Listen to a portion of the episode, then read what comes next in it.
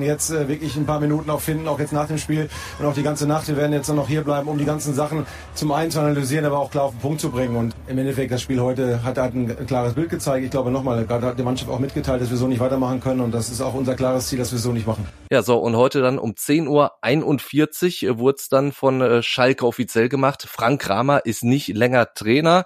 Das 1 zu 5 im Pokal bei der TSG Hoffenheim und damit die fünfte Pflichtspielniederlage in Folge war dann letzten Endes dann irgendwie eine Niederlage zu viel. Und deswegen ist für Frank Kramer Schluss auf Schalke. Und da müssen und wollen wir natürlich drüber reden. Und wir machen das natürlich mit unserem absoluten Schalke-Experten und Watz-Reporter Andi Ernst. Hi, Andi. Timo, ja. dich. Ich bin heute, äh, als äh, mein, ich bin äh, mit dem Zug zurückgekehrt. Ich bin mit dem Koffer hier in der Redaktion in Essen und äh, um 10.41 Uhr war ich gerade, und das ist wirklich kein Scheiß, in Sinsheim am Hauptbahnhof und bin äh, über die Schwelle in den Regionalexpress gestiegen. Da Wahnsinn. kam die Push-Meldung. Ja. Da habe ich auch noch gefragt, mein Gott, also muss halt jetzt ausgerechnet jetzt sein, wenn ich hier in so einen vollen Regionalexpress steige. Ja. Ja. Ich stelle mich an der Stelle auch noch mal einmal ganz kurz vor. Ich hatte einen dann doch so, ja. im, im, Verhältnis können, ein, ein äh, im Verhältnis äh, entspannteren Morgen, auch äh, wenn ich als äh, Morgenmoderator von Radio M Schalippe früh auf war. Meine Sendung war schon vorbei. Ich hätte diese Nachricht gerne noch in meiner Sendung gehabt, hatte ich nicht mehr. Ansonsten äh, bin ich auch als äh, Fußballkommentator äh, eben bei Spielen von Schalke und äh, vom MSV Duisburg im Einsatz und Timo Düngen ist der Name. Andi, du hast es jetzt im Endeffekt schon so ein bisschen äh, gesagt, als du gestern Abend äh, sehr spät ins Bett gegangen bist, da in Sinsheim. Äh, da war dir doch eigentlich schon klar, welcher Tag dich heute erwarten wird, oder? Ja, vollkommen klar. Also es war ja für uns überraschend, äh, auch für dich, dass äh, Frank Kramer nach dem 0 zu 3 gegen die TSG Hoffenheim im Bundesligaspiel am Freitagabend, dass er da weitermachen durfte. Ja. Äh, das war schon eine Überraschung. Und es äh, war eigentlich klar, dass diese Woche, nachdem wir schon gedacht haben, am Freitag wäre es ein Endspiel gewesen, dass das jetzt wirklich zwei Endspiele sind im DFB-Pokal und dann am Sonntag im Bundesligaspiel äh, in Berlin und dass zwei Niederlagen ihm, äh, dass er wirklich nicht beide Spiele verlieren sollte.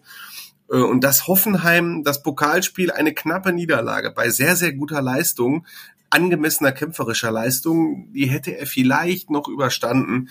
Aber das Spiel gestern, wie äh, Frank Kramer selber sagte, das war die schlechteste Saisonleistung. Schlechter geht es auch nicht.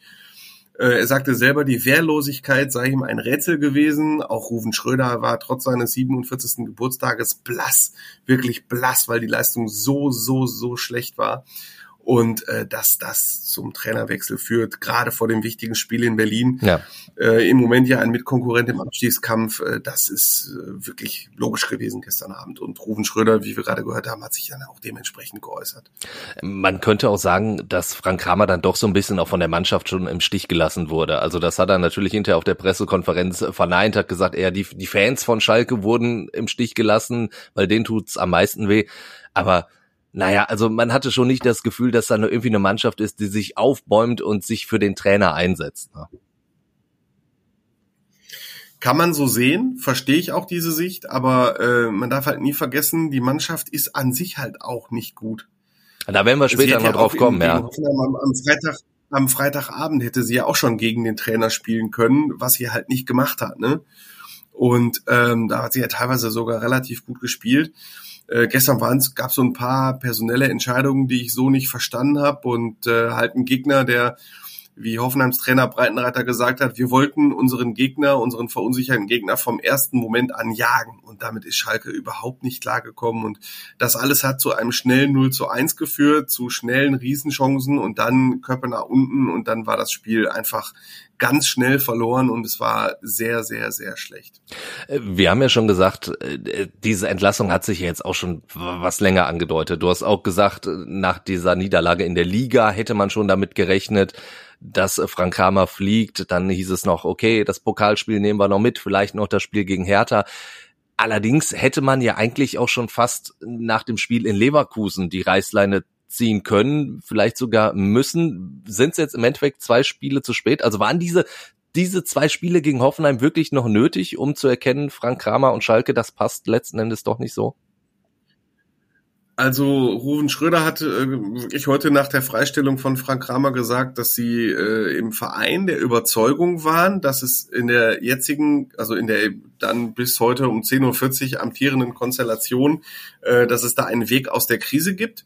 Äh, das muss man dann erstmal so glauben. Ruven Schröder hat natürlich als einer, der sein Büro im Profileistungszentrum hat, einen ganz engen Einblick, hat jeden Tag mit Frank Kramer gesprochen ähm, hat also ein bisschen mehr Hintergrundwissen als wir. Ähm, aber die Frage, die sich da natürlich auch immer wieder stellt, welcher Trainer holt mehr aus dieser Mannschaft heraus? Das ist also, äh, das ist halt die große, da kannst du natürlich sagen, ja, zwei Spiele zu spät, ja, möglicherweise, aber hätte ein neuer Trainer in den beiden Spielen gegen Hoffenheim jetzt wirklich mal Punkte in der Bundesliga und ein Weiterkommen jetzt im Pokal, wäre das so schnell möglich gewesen. Da habe ich meine Zweifel. Diese Mannschaft ist einfach nicht gut zusammengestellt. Und eine Mannschaft wie Hoffenheim, die mit Sicherheit ein Kandidat für die Top 6 ist, ist einfach eine Klasse zu stark. Und das waren die Leverkusen natürlich auch schon. Ne? Also wenn du siehst das gestern ja, also die, die Fans von Hoffenheim sind ja nicht gerade bekannt, dass sie einen Hexenkessel veranstalten. Gestern war, waren genauso viele Schalker da wie Hoffenheimer Fans, aber du musst dich dann als FC, als großer, traditionsreicher FC Schalke 04 von Hoffenheimer Fans verspotten lassen. Und hm. das ist schon eine Lächerlichkeit, der sich Schalke frei preisgeben muss, die äh, schon sehr an die Abstiegssaison erinnern. Mit dem Unterschied, dass diesmal auch Fans im Stadion sind, die versporten können. Das war in der Abstiegssaison ja weitgehend nicht der Fall. Ja. Wir werden gleich natürlich noch auf die Qualität der Mannschaft eingehen und auch über mögliche Nachfolger sprechen. Lass uns vorher noch so ein bisschen die Gründe durchgehen, also woran Frank Kramer gescheitert ist. Und da gibt's durchaus, ähm, ich sag mal so, Dinge, für die er nur bedingt was kann aber es gibt so, so ein, zwei Sachen, da ist er nun mal für verantwortlich. Zum einen, dass äh, jetzt nach vier Monaten man noch immer nicht das Gefühl hatte, Frank Kramer hat wirklich eine Taktik, mit der er die Mannschaft aufs Feld schickt. Also Langholz nach vorne, also mit dieser Kreisliga C-Taktik kann man ja nicht Bundesliga spielen. Und natürlich, äh, das hast du auch schon angedeutet, die, die Aufstellung gestern, die geht ja natürlich schon auf seine Kappe, also auch die, die Grundformation äh, mit dieser Dreierkette, die natürlich in der Defensive zur Fünferkette wird und dann, wo du, äh, um das mal so als Beispiel zu nennen, ein Tobias Mohr, der normalerweise links außen spielt, als Rechtsverteidiger aufzustellen. Also da hat er sich natürlich auch letzten Endes in seinem letzten Spiel dann auch nochmal ordentlich verzockt. Äh, ja, also man muss sagen, Frank Kramer hat es ja schwer. Mein Kollege Robin Haag, der ja auch ab und zu mal bei Fußball in Zeit zu Gast ist, hatte so schon ausgedrückt, der ist ja nicht bei Null gestartet an seinem ersten äh, Amt, am ersten Tag seiner Amtszeit, sondern der ist ja bei minus 50 schon gestartet. Äh, weil ihm kein besonders guter Ruf vorauseilte, ähm, also kein besonders guter Ruf im Sinne auf, das, auf die Spielstrategie. Man wusste, was er für ein Typ ist. Man wusste, dass er einer ist, wenig Ballbesitz, hinten reinstellen, viel Laufarbeit und zwei, drei Nadelstiche vorne. Das ist halt Frank Kramer. Und ähm, genau das hat er auch auf Schalke spielen lassen. Das war von Beginn an unattraktiv und die Fans, die sich nach dem Aufstieg natürlich etwas anderes erhofft hatten, die sich einen etwas prominenteren Namen erhofft hatten, waren dann natürlich enttäuscht. Und so kam dann auch so eine Spirale in Gang, die quasi dafür gesorgt hat, dass Schalke auch kaum Aufstiegseuphorie hatte. Ja. Man kennt das ja, dass jeder Aufsteiger äh, gewinnt von den ersten zehn Spielen fünf, einfach weil alle geil sind, dass sie wieder Bundesliga spielen. Und Schalke hatte den Aufstiegstrainer nicht mehr sondern nur noch als Co-Trainer, holt einen neuen Trainer, der äh, von dem keiner überzeugt war.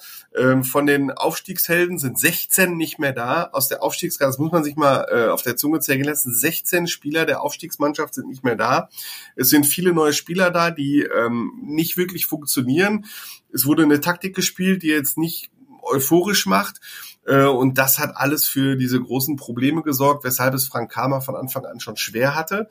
Äh, aber er selber hat dann natürlich aus diesem wenigen, was ihm zur Verfügung stand, auch nicht viel gemacht und hat zuletzt taktische Fehler gemacht. Ich erinnere nur an das 0 zu 4 in Leverkusen, als äh, da sind wir bei Tobias Mohr, dem Linksverteidiger, dem wirklich gar nichts gelungen ist in Leverkusen. Ja. Und äh, er hätte ihn schon beim Stand von 0 zu 0 auswechseln müssen und hat dann auch hinterher auf seine Kappe genommen, dass er das nicht gemacht hat, sondern bis zur Pause gewartet hat und da stand es dann auf einmal 0 zu 2. So, und gestern spielt er auf einmal mit Dreierkette, was er relativ selten bis nie hat trainieren lassen. Äh, ihm stand quasi kein gelernter Innenverteidiger für die Dreierkette zur Verfügung. Er spielt es trotzdem, lässt Tobias Mohr, der in seinem Leben bisher nur auf der linken Seite gespielt hat, auf einmal auf der rechten Seite auflaufen. Also das ist vorne und hinten komplett in die Hose gegangen und äh, das muss er sich dann auch ankreiden lassen. Und äh, der Gedanke, der mir dann gefällt, ist derjenige, Schalke hat eine Mannschaft, die in der Bundesliga zu den drei schlechtesten gehört. Und du brauchst, um den Klassenerhalt zu schaffen, einen sehr, sehr schlauen Trainer, der äh, mit dem Kader, den er zur Verfügung hat, wirklich schlau umgeht und schlauer ist als sein Gegenüber. Und das war Frank Kramer nun mal nicht bei aller Sympathie, die man ihm entgegenbringt. Das ist ein sehr netter, äh, sehr netter Mann wirklich. Ähm, aber er ist, ihm ist nicht zuzutrauen, dass er schlauer ist als der nächste gegnerische Trainer. Im Gegenteil, die gegnerischen Trainer können ruckzuck vorhersehen, wie wird Schalke spielen und äh, da reicht es dann, wenn André Breitenreiter seinen Hoffenheimer Jungs sagt, äh, Jungs, äh, ab der ersten Sekunde jagen wir die Schalker und mhm. das intensiv und irgendwann machen die dann schon ihre Fehler und ja, das ist halt relativ klar, wie Schalke zu besiegen ist und äh, deswegen ging es in der Konstellation auch nicht mehr weiter. Aber ein bisschen muss ich Kramer halt in Schutz nehmen. Er hat ja nicht gerade Manchester City vorgefunden. Da, das ist sicherlich richtig. Und äh, vor allen Dingen, das hast du ja auch schon angedeutet, er hat ja schon ja äh, mit einem Minuskredit sozusagen angefangen, äh, in dem die Fans alles andere als überzeugt waren. Und natürlich kommt ja auch hinzu, dass er ja auch nicht die Wunschlösung war. Also äh, zumindest war er nicht, glaube ich, der allererste Trainerkandidat, den man sich auf Schalke so holen wollte. Und das ist natürlich dann auch schon schwierig, ne? Das es kommt alles halt, also dass er mit es kommt alles zusammen. gestartet ist, da hast du recht, das sollte ich dann auch noch das sollte ich dann auch noch ergänzen, lag nicht nur daran, dass sich die Fans natürlich auch gefragt haben, warum den, dass sie sich andere Vorstellungen gemacht haben, wer denn in der Bundesliga Schalke-Trainer sein könnte, weil Frank Kramer dieser Ruf des wenig einfallsreichen Fußballs vorauseilte, sondern natürlich auch, weil bekannt wurde, dass er nicht der allererste Kandidat war und äh, dementsprechend war er nicht nur ein B- oder C-Kandidat für den Verein, sondern halt auch für die Trainer. Und wir haben es eben bei Fußball in Zeit oft besprochen. Ähm, also ich kannte wirklich, das muss ich wirklich sagen, vom ersten Tag an, auch nach dem Sieg gegen Bochum oder so, äh, wurde in Schalker Fankreisen darüber diskutiert, wann geht er denn? Mhm. Und wie oft wurde ich gefragt in den vergangenen vier Monaten, na, wie lange macht der Trainer noch? Und auch in Phasen, in denen es sportlich ein bisschen besser lief. Es gab nicht viele davon in den vier Monaten unter Frank Kramer, aber es gab sie. Aber auch da ging es in vielen Fankreisen nur darum, wann geht Frank Kramer. Also das wird dem Mann auch, es war ein bisschen unfair, das muss man auch sagen. Ne? Er musste viel leiden und äh, hat sicherlich auch äh, manche Kritik unter der Gürtellinie bekommen, die nicht in Ordnung war. Äh, aber es war wirklich so, dass die, die Fans wollten ihn nicht und er hatte kaum eine Chance von Anfang an. Und die große Frage ist natürlich, und das ist ja auch das, was du jetzt eigentlich schon mehrfach angedeutet hast, ist die Mannschaft denn überhaupt Bundesliga tauglich? Also äh, wird das was bringen, weil du Manchester City als Beispiel gebracht hast, würde Pep Guardiola an der Seitenlinie auf Schalke deutlich mehr rausholen? Mit den Mitteln, die Schalke halt zur Verfügung hat. Also wahrscheinlich wäre Pep Guardiola einer der zwei, drei Trainer weltweit, die äh, ein bisschen mehr rausholen würden oder rausholen könnten, weil sie einfach überragende Trainer sind. Äh, aber da sind wir dann auch beim nächsten Punkt. Ähm, wer macht das schon? Also wenn du jetzt Bundesliga-Trainer wärst, der jetzt gerade mal so vereinslos ist und du kriegst jetzt ein Angebot des FC Schalke 04, würdest du da sagen, ja? Dann würdest du wahrscheinlich sagen, je nachdem, wie lange ich schon auf äh, Jobsuche Euro. bin. Dann sagt Schalke 04 aber, ne, können wir dir nicht geben. Wir geben dir auch noch ein Mini-Gehalt. Ja. Und dann denkst du natürlich auch, ja, ja, am Arschgeleck mache ich nicht. Und äh, da ist halt auch das große Problem, äh, wenn wir jetzt zur Trainersuche kommen, das wäre ja auch ein, einer der nächsten Punkte von dir gewesen. Man darf eben nicht vergessen, wie blitzeblank dieser Verein ist. Wenn jetzt schon wieder Träume kommen von, ja, vielleicht holen wir jetzt Tedesco oder Adi Hütter oder was weiß ich, was da für Namen im Gespräch sind. Nein, nein, Schalke hat einfach nichts und es wäre auch unfair zu sagen, Christina Röhl-Hamers äh, sitzt auf dem Geld und äh, haut nix raus und sitzt da bewaffnet mit äh, drei Maschinengewehren und jeder, der da ran will, kriegt erstmal einen drüber. Nee, die sind schon im Risiko, dadurch, dass sie den Lizenzspieler-Etat auf 36 Millionen Euro gepackt haben. Die sind schon im Risiko, die haben so viele Schulden, die müssen so viele Schulden und Darlehen tilgen. Das war wirklich schon jetzt das Optimum. Und Schalke kann nicht eben mal so, wie sie das in der Abstiegssaison gemacht haben, als sie im Winter für rund 10 Millionen Euro insgesamt Makola Sinac und Huntela und William und Mustafi geholt haben, als dann mal eben kurz 10 Millionen Euro noch freigegeben. Nein, das geht einfach nicht. Und in der Trainersuche kommt auch noch dazu, du hast noch Dimitrios Gramotzis, den du bezahlen musst. Du hast den Co-Trainer von Gramotzis, den Sven Pietmorg, den du noch bezahlen musst. Und du hast jetzt Frank Kramer, den du auch noch bezahlen musst. Und dann kommt ein neuer Trainer und der will dann noch seinen Co-Trainer mitbringen. Das sind nochmal zwei, die du bezahlen musst. Und du bewegst dich in einem Etat, der eigentlich nichts mehr hergibt äh, und in einer Situation, in der kein guter Trainer eigentlich freiwillig diesen, dieses Himmelfahrtskommando übernehmen möchte. Und da liegt halt die Krux bei dieser Trainersuche. Und da sieht man halt, wie schwer das auch für Ruven Schröder gerade ist. Bei aller Kritik, die er sich berechtigterweise auch von mir in den Kommentaren anhören muss, Frank ja. Kramer war seine Wahl. Äh, und das war einfach falsch. Das hat einfach nicht gepasst und das muss sich Rufen Schröder ganz klar angreifen. Okay, das, damit hast du eine Frage jetzt schon beantwortet, ob das natürlich auch ein gewisses Scheitern von Rufen Schröder ist. Ich meine, den Kader hat er so zusammengestellt, wo viele Neuzugänge einfach nicht greifen. Man muss es klar so sagen und äh, der Trainer hat dann letzten Endes auch nicht gegriffen. Und du hast jetzt bei der Nachfolge ähm, für Frank Kramer auch immer wieder von den Finanzen gesprochen. Aber eine Sache, die du jetzt gar nicht erwähnt hast und ich glaube, das ist auch so eine Situation, weshalb es ja fast nur Frank Kramer Kramer gemacht hat, dass der Aufstiegstrainer bei Schalke, Mike Büskens, dass der ja immer noch auf der Bank sitzt. Ist das nicht eigentlich eine Situation, die auch von Anfang an zum Scheitern verurteilt war? Wir haben da auch oft drüber gesprochen. Und die Frage ist doch jetzt, äh, wird das jetzt nochmal ein Trainer machen? Weil du erlebst Mike Büskens ja auch. Ich, ich, ich kauf äh, Bujo da alles ab, dass der sagt, ich möchte diese Profimannschaft, diesen Profifußball als Cheftrainer ich möchte das nicht mehr machen. Allerdings, der ist ja sowas von ein Urschalker, das merkt man ja auch. Und es gibt immer wieder äh, Szenen, gerade in den Heimspielen, da springt Mike Büskens auf, auf der Bank, rennt zur, zur Seitenlinie, will eigentlich schon Anweisungen geben und in dem Moment fällt ihm ein, Moment mal, ich bin ja eigentlich der Co-Trainer und dann setzt er sich wieder hin. Kann das funktionieren? Ich, oder muss Schalke sich da auch eingestehen, diese Konstellation funktioniert auch einfach nicht? Also meiner Einschätzung nach hat sich das jetzt ein bisschen geändert. Es war im Sommer in der Tat ein Riesenproblem. Es war ein Riesenproblem, dass Mike, dass Schalke sich frühzeitig in Person von Ruven Schröder festgelegt hat. Mike Büskens kehrt zurück ins zweite Glied, wird wieder Co-Trainer in der Bundesliga-Saison und wir suchen quasi einen Cheftrainer für ein Trainerteam. Das ist ja sonst immer umgedreht. Da kommt ein Cheftrainer und darf sein Team mitbringen und jetzt wurde ein Cheftrainer für das bestehende Trainerteam, der auch noch bezahlbar ist, gesucht. Und von denen, die bereit waren, das machen zu wollen, war wahrscheinlich Frank Kramer fast sogar der Beste. Also von denen, die es machen wollten, unverfügbar waren. Ähm, jetzt hat sich die Situation meiner Ansicht nach deshalb geändert, weil die Trainerkandidaten, die jetzt in Frage kommen und bereit sind, das zu tun, gesehen haben, dass Mike Büskens sich wirklich zurückgenommen hat. Also er ist gar nicht mehr in der Öffentlichkeit präsent, er gibt keine Interviews mehr, äh, er hält sich auch in der Arbeit auf dem Trainingsplatz zurück. Natürlich ist es so, äh, dass die Mannschaft oder die Spieler, die noch aus der Aufstiegsmannschaft da sind, ein besonderes Verhältnis zu ihm haben. Aber ich habe gerade schon mal gesagt, das sind immer so viele. Aufstiegshelden mhm. sind einfach auch nicht mehr da. Es sind also gar nicht mehr so viele, die noch, äh, also in der Stammmannschaft, wer, wer spielt dann noch? Terodde spielt noch, Pülte hat einen Stammplatz äh, und ansonsten, wer spielt dann noch aus der Aufstiegsmannschaft? Auejan hier und da mal wieder. Also, ja.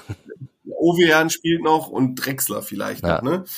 Ähm, aber das, das war's dann auch. Ne? Also spielen überwiegend die Zugänge und die haben natürlich auch ein eher normales Verhältnis zu äh, Mike Büskens.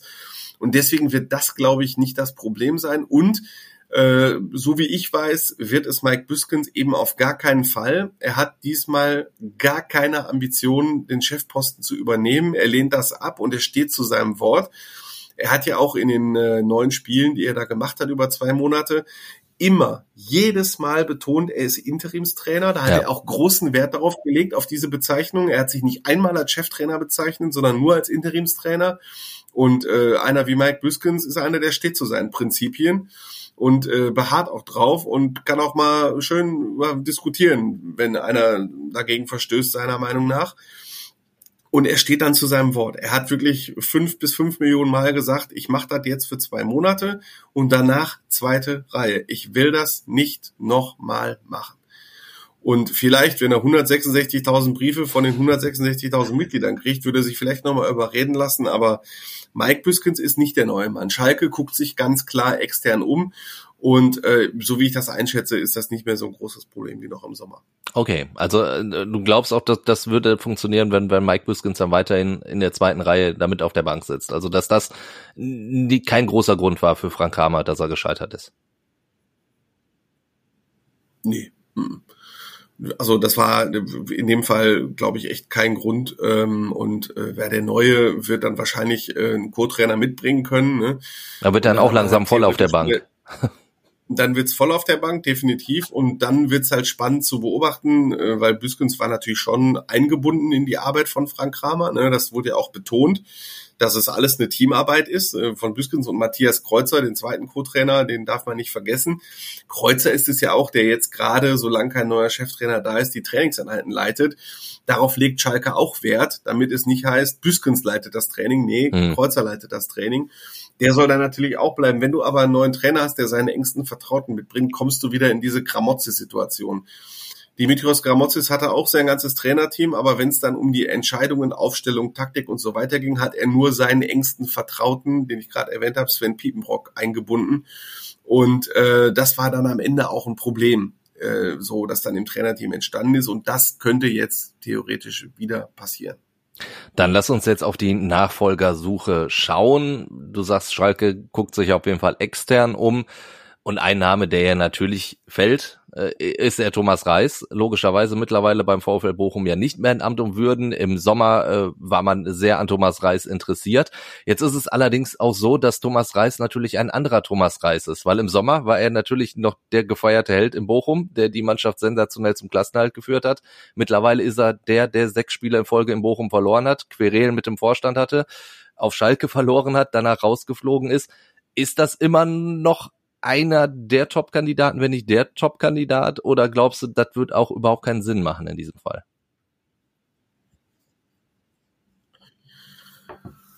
Also sagen wir so, im, im Sommer war, wie du gerade gesagt hast, Thomas Reis ein Kandidat, der noch vor Frank Kramer äh, geholt werden sollte. Und jetzt, äh, wie du auch richtig gesagt hast, ist die Reis-Magic so ein bisschen vorbei. Äh, ich würde ihn nicht ganz abschreiben, aber die Spur ist definitiv nicht so heiß wie noch im Sommer und äh, so wie ich halt heute erfahren habe, gibt's auch noch gar keine Anfrage. Thomas Reis steht auch noch beim VfL Bochum unter Vertrag, er müsste freigegeben werden und der VfL Bochum hat also noch nichts von Schalke oder von Thomas Reis gehört. Da gibt's weder einen Freigabewunsch von Reis noch eine Anfrage des FC Schalke 04 über eine bestimmte für, für eine Ablöse oder was weiß ich, was Bochum da verlangt. Ich würde sagen, die Spur ist eher kalt, zumal die Schalker intern auch Zweifel haben. Hm. Weil was sich im Gegensatz zum Sommer verändert hat, ist, äh, dass Thomas Reis unter Druck stand beim VfL, so richtig zum ersten Mal. Vorher ging es ja nur bergauf. Der ist auf, der hat die Mannschaft vom Klassenerhalt gerettet im ersten Jahr, ist aufgestiegen im zweiten Jahr, den Klassenerhalt geschafft im dritten Jahr in der Bundesliga. Und dann ging es mal bergab mit sechs Niederlagen und dann hat er sich unter Druck in der Öffentlichkeit nicht immer glücklich verkauft hat ja auch gelogen, was seine Kontakte zu Schalke anging. Äh, das ist ja auch eben vielfach auch von uns im Podcast äh, negativ angekreidet worden. Zu Recht, wie ich finde. Ja. Und die Schalker zweifeln jetzt natürlich, äh, beim FC Schalke ist der Druck von Anfang an um ein Vielfaches höher als beim VfL Bochum. Und die stellen sich dann schon die Frage, wie reagiert Thomas Reis dann? Und äh, da kommen dann eben die Zweifel, dass der Zauberkünstler, der Bochum gerettet hat und äh, irre Rhetorik hat, die zum Verein Schalke 04 passt, ist jetzt weder ein sportlich, ist jetzt kein sportlicher Zauberkünstler mehr und seine Rhetorik hat auch so ein bisschen gelitten durch eben diese von mir angesprochenen Dinge, so dass ich glaube, dass Thomas Reis nicht mehr so der ernsthafte Kandidat ist, aber abschreiben würde ich ihn selbstverständlich nicht, denn äh, seine Bereitschaft zu Schalke 04 zu kommen hat sich äh, jetzt nicht zwingend, nicht zwingend geändert. Schalke ist immerhin noch ein großer Name. Aber wenn die Spur zu Thomas Reis relativ kalt ist, wohin ist sie denn was heißer? Also ich, das ist jetzt ja, ich bin ja seit äh, so vielen Jahren dabei ähm, und es ist ja der unzähligste Trainerwechsel. Ja. Und äh, ich habe schon gesagt, in diesem Jahr verzichte ich zum ersten Mal auf ein klassisches Name-Dropping.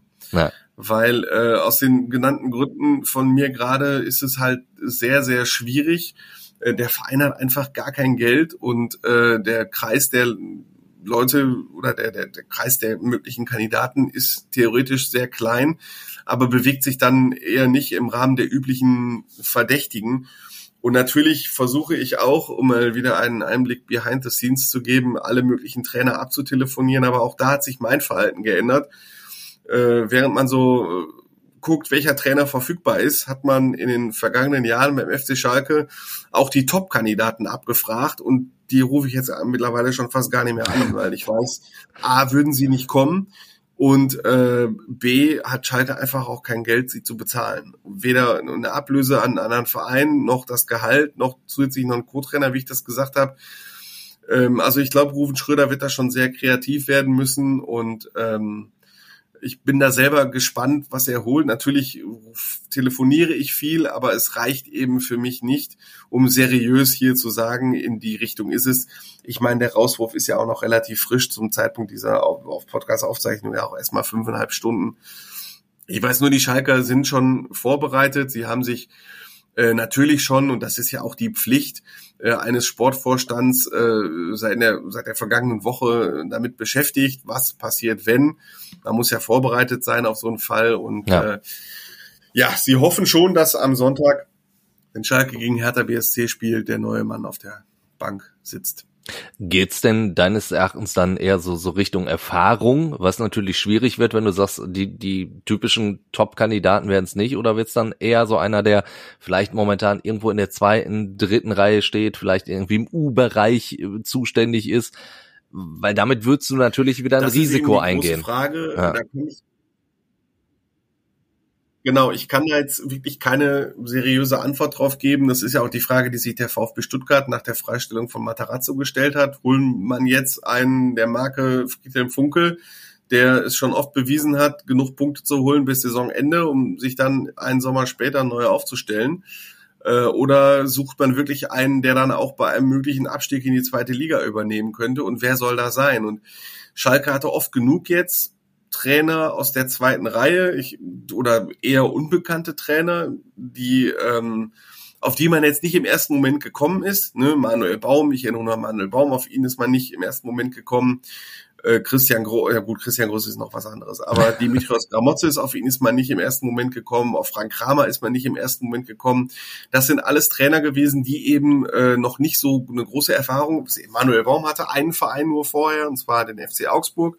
Gramozis hatte einen Verein nur vorher, das war Darmstadt 98 und Kramer hatte zwar zwei, drei Vereine vorher, aber alle diese Trainer vereinte, dass sie auch eine umfangreiche Erfahrung im U-Bereich hatten. Ne, Baum war ganz lange, war vorher U20-Nationaltrainer, Gramozis hat im U-Bereich beim VfL Bochum gearbeitet. Ja. Ähm, Frank Kramer war äh, U-Nationaltrainer. Ist halt die Frage, ob man schon wieder in diese Richtung geht das hatte Schalke jetzt ein paar Mal und äh, Manuel Baum ist nach zwei Monaten geflogen, Frank Kramer nach vier Monaten, Dimitrios Gramotzis nach elf Monaten. Äh, also das, dieses Trainerprofil ist bekannt und das ist jetzt nicht gut gegangen. Deswegen kann ich mir schon vorstellen, dass es schon ein etwas äh, erfahrener Mann sein könnte. Dann lass uns ohne jetzt zu sagen, dass es ein ja. erfahrener Mann der Marke Friedhelm Funkel Otto Reagel ist. Also so erfahren würde ich jetzt auch nicht sagen, aber einer, der schon ein bisschen was gesehen hat in der Welt. Und am Ende ist, äh, feiert meine, Felix Magath sein großes nicht das, Comeback auf Schalke. Lass uns eine Frage abschließend ja, die, klären. Äh, große ja. Medizin mit, ja ja. Medizinbällen das Parkstadion hoch. Ja, und der, der wird es auch noch schaffen, in der Winterpause auch ohne Geld den Kader nochmal mit 20 Spielern zu erweitern, wahrscheinlich. Ja, weil er, er mit 69, mit 69 ja. wäre er wahrscheinlich noch der schnellste. ja, das stimmt.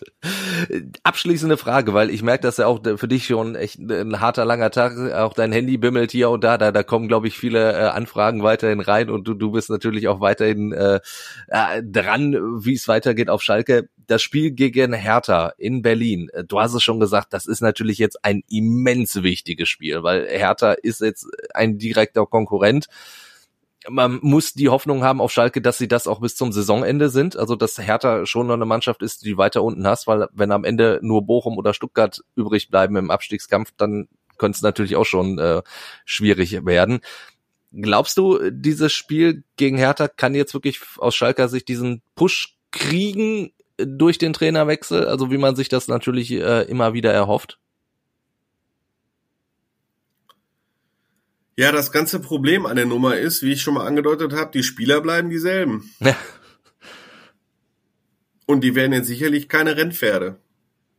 Und die Abwehr bleibt immer noch genauso löchrig. Also, und du hast jetzt keine besonders große personelle, du hast jetzt keine großen Möglichkeiten, um deine Abwehr, die fast im Moment sogar noch das größere Problem ist als die Offensive, um die jetzt dichter zu machen. Mir fällt dir, fällt dir jetzt nichts ein. Oder du holst irgendeinen aus der U23, U19 hoch, der dann auf einmal einschlägt wie damals Joel Matip unter Felix Magath. Aber da sehe ich jetzt auch nicht so die großen Kandidaten und das ist halt das große Problem. Du kannst vielleicht dafür sorgen oder ein neuer Trainer, dass die Mannschaft nicht so wehrlos ist wie ähm, zuletzt. Aber ich erinnere mich dran, das erste Spiel von Christian Groß war äh, auch in Berlin. Äh, alle hatten große Hoffnungen, dass er mit seiner Erfahrung und mit seiner Ansprache da äh, was reißen kann. Und Schalke verlor 0 zu 3 und äh, das Spiel fühlte sich nach einem 0 zu 8 an. Ne, Manuel Baums erstes Spiel war in Leipzig, das endete 0 zu 4 und fühlte sich nach einem 0 zu 9 an. Und beide hatten jetzt ähnlich wenig Vorbereitungszeit, wie es ein neuer Trainer jetzt hätte. Und da war dann auch die Frage, ja, schön, neue Besenkehre normalerweise gut, aber leider ist die Mannschaft immer noch dieselbe und äh, da haben die neuen Trainer gesehen, die Mannschaft ist halt nie gut. Und ich sehe jetzt nicht große Möglichkeiten, taktisch so viel anzupassen, aktuell, dass es besser läuft was, was, was macht Hoffnung? Ich meine, Schalke hat 0 zu 0 in Wolfsburg gespielt, äh, 1 zu 1 in Stuttgart, hat in Dortmund 79 Minuten lang ziemlich gut verteidigt und hätte da fast einen Punkt mitgenommen. Ähm, vielleicht erwischen sie ja einen guten Tag. Aber das, das Spiel, was am meisten Hoffnung so macht, ist fast noch das erste Heimspiel gegen Gladbach, das 2 zu 2. Das, äh, das sah sehr gut aus damals. Ja, da hast du natürlich recht. Aber ansonsten kann ich jetzt leider im Moment auch nur Floskeln anbieten, so nach dem Motto, irgendwann wird es schon besser werden, aber da dreht sich dann der Kreis, das haben wir in der Abstiegssaison auch häufig gesagt. Ne? Und man muss sich das mal vorstellen, von den vergangenen 60 Bundesligaspielen hat Schalke vier gewonnen. Vier von 60. Und in der Bundesliga wartet Schalke seit November 2019, also bald seit drei Jahren, auf einen Auswärtssieg drei Jahre in der Bundesliga kein Auswärtssieg. Natürlich kann man ein Jahr davon abziehen, weil das zweite Liga war, aber dann sind es immer noch zwei Jahre. Jahre. Auch zwei Jahre sind auch schon lange ja. genug. Ne? Was die Fans, die auch gestern so zahlreich da waren äh, und wirklich unterstützt haben, ganz lange, was die alles mitmachen müssen, das ist schon wirklich, wirklich krass da, da kann man wirklich nur aus Schalker Sicht hoffen, dass vielleicht ein neuer Trainer dann doch nochmal diese Euphorie entfachen kann, die du angesprochen hattest, die man normalerweise als Aufsteiger mit in die Saison bringt, was bei Schalke nicht war. Vielleicht gibt's ja jetzt dann nachträglich nochmal diese Euphorie und gerade zu Hause kann Schalke dann, glaube ich, vielleicht noch den einen oder anderen Gegner äh, ja umfighten und äh, damit es dann irgendwie klappt mit dem Klassenhalt. Andi, dann äh, möchte ich mich bei dir auf jeden Fall bedanken äh, für die sehr, sehr vielen Eindrücke, auch wenn die Augenringe heute was tiefer sind als sonst. Zum Glück zeichnen wir heute nicht als Video auf, äh, machen wir erst morgen wieder in unserer regulären Folge hier bei Fußball Insight. Wenn ihr ansonsten Fragen habt, Anregungen, äh, immer her damit. Ne? Also eine Mail schreiben könnt ihr immer hallo at fußball-insight.com oder ihr meldet euch über WhatsApp. Die passende Nummer findet ihr in den Show Notes. Und äh, wie gesagt, morgen gibt's unsere reguläre Folge. Und äh, ja, ansonsten schauen wir natürlich auch weiterhin, was auf Schalke passiert. Andi, bis dann und vielen Dank nochmal. Jo, gerne. Ciao, ciao. Fußball Inside, der Expertenpodcast von den Lokalradios im Ruhrgebiet und der Watz. Jeden Donnerstag neu, überall, wo es Podcasts gibt. Hallo at fußball-insight.com oder ihr meldet euch über WhatsApp. Die passende Nummer findet ihr in den Show Notes. Und äh, wie gesagt, morgen gibt's unsere reguläre Folge. Und äh, ja, ansonsten schauen wir natürlich auch weiterhin, was auf Schalke passiert. Andi, bis dann und vielen Dank nochmal. Jo, gerne. Ciao, ciao. Fußball Inside, der Expertenpodcast von den Lokalradios im Ruhrgebiet und der Watz. Jeden Donnerstag neu, überall, wo es Podcasts gibt.